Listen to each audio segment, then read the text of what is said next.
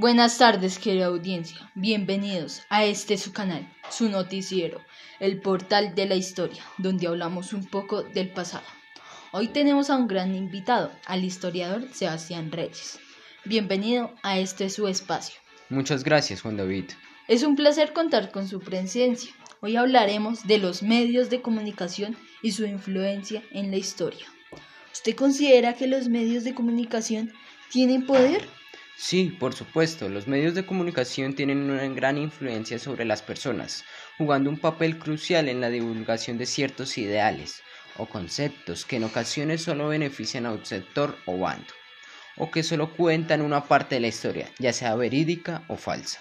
Esto se pudo ver en Francia durante la Primera Guerra Mundial, donde los medios no mostraban claramente todo el contexto o todo lo sucedido, sino ciertos hechos de lo que estaba pasando en los campos y en las trincheras, surgiendo así las publicaciones satíricas, delatando y resaltando el mal papel ejercido por los periódicos y emisoras de radio. Estamos de acuerdo con eso, señor Reyes. Los medios de comunicación tienen un gran poder. Sí, claro, y quisiera agregar que ese gran poder conlleva una gran responsabilidad. Quisiera mencionar una frase que acabo de recordar que dice, los medios de comunicación son la identidad más poderosa sobre la tierra. Ellos tienen el poder de hacer culpable al inocente e inocente al culpable. Y este es el poder, porque ellos controlan la mente de las masas. Más con X. Muy adecuada esa frase. Entonces podríamos iniciar preguntándole en qué hecho se ve el poder de los medios de comunicación ya sea de manera fraudulenta, sesgada, beneficiosa o verídica? Iniciemos por un hecho de un mal uso de los medios de comunicación. De acuerdo, pero antes cabe agregar que el poder ejercido con ayuda de los medios de, de comunicación con el fin de controlar las masas se ve muy claro a lo largo de la historia en gobiernos totalitarios. El más importante considero que fue el manejo de la información de la Alemania nazi, pues Joseph Goebbels ministro de propaganda de Hitler, en algún momento dijo, y leo textualmente, la esencia de la propaganda consiste en ganar gente para la idea de una forma tan sincera, tan vital, que al final sucumba ante ella, de tal manera que ya no la pueda abandonar nunca. Qué, qué, interesante. ¿Qué otro ejemplo nos puede mencionar ahora de la Primera Guerra Mundial? Pues si bien la Primera Guerra Mundial trajo gran cantidad de muertes y masacres, también trajo grandes avances en medicina, además de avances militares como las granadas de mano, lanzallamas, etc.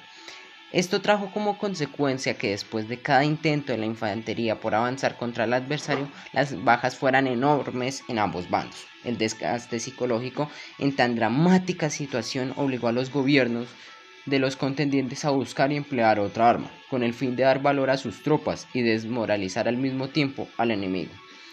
Esta arma sería la propaganda científica, pues la propaganda científica durante la Primera Guerra Mundial se convirtió en una cuestión política de los gobiernos implicados en la guerra, puesto que a través de los medios de comunicación se influían los combatientes y la población civil a favor de políticas que sin importar que afectaran al pueblo ayudaran a la victoria de la Primera Guerra Mundial. Al final de la guerra, los ciudadanos europeos descubrieron la magnitud de las mentiras y la manipulación de la que habían sido víctimas. Todo esto lo sustento con datos que muestran que la Primera Guerra Mundial proporcionaba una gran variedad de temas a los medios de comunicación, pero en su mayoría las noticias que ocupaban mayor espacio en los periódicos eran las a la, referidas al avance inglés. Sin embargo, también los ataques alemanes junto con la derrota de este país eran de gran divulgación. Esto debido a que los aliados diseñaron su propaganda con mucha más eficacia que los alemanes, ya que eran prisioneros de un Estado autoritario que creía innecesaria una movilización de su población, acostumbrado a obedecer las órdenes gubernamentales sin cuestionarlas. Muy interesante, señor Sebastián. Ahora, por favor, continuemos con algún hecho que recuerde donde los medios de comunicación no apoyen ni un bando ni el otro, sino busquen la verdad. ¿Recuerda al señor Patrick Matthews? No, señor, qué pena. Desconozco quién es. Patrick Matthews se puede decir que fue el pionero olvidado y apoyado por los medios de comunicación para ser reconocido como el primero en anticipar la evolución de las especies por medio de la selección natural. El día de la publicación de la segunda edición del libro del origen de las especies por selección natural de Charles Darwin, se agotó. La segunda edición tuvo un gran éxito, excepto por el hecho de que Charles Darwin recibió una carta del señor Patrick Matthews, en la cual sostenía que él era el creador de la idea de la evolución por selección natural, la cual publicó en su libro el mismo año en que Charles Darwin inició su viaje en el Beagle. El libro de Matthews fue publicado en el periódico y en los medios de comunicación. En su libro sobre la madera naval y arboricultura, publicado en 1831, él, él había previsto y anticipado 23 años antes la teoría de la evolución por selección natural. En una carta escrita por Darwin a su amigo Charles Lyell, admite que el señor Patrick Matthews se anticipó a la idea de la evolución por selección natural, aunque no la desarrolló. También cabe agregar que Charles Darwin asumió y dijo que no había sido el único en llegar a la selección natural, pues Alfred Russel Wallace también había deducido la misma idea que él, reconociendo que no había sido ni el único ni el primero en estudiar esta teoría.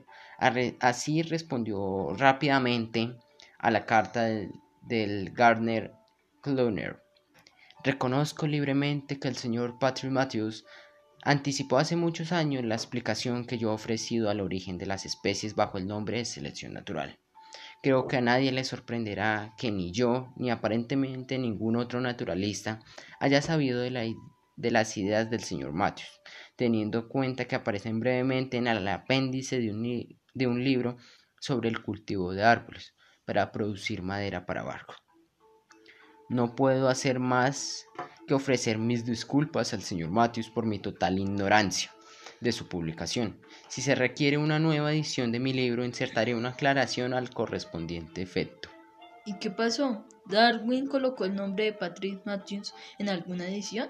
Sí, eh, de sus incontables ediciones publicadas hasta hoy, la tercera fue corregida por el propio naturalista Charles Darwin en 1861 y ya incluida la prometida mención, en la que Darwin daba crédito a Patrick Matthews. Actualmente, se consideran a Matthews, Darwin y Wallace como las únicas tres personas que descubrieron de manera individual la selección natural como mecanismo de la evolución de las especies. Qué interesante historia. Ha sido un placer tenerlo en este programa de Historiador Sebastián. Muchas gracias. Bueno, querida audiencia, hemos concluido concluido el programa del día de hoy. Muchas gracias por acompañarnos en este su canal, su noticiero, el portal de la historia, donde hablamos un poco del pasado.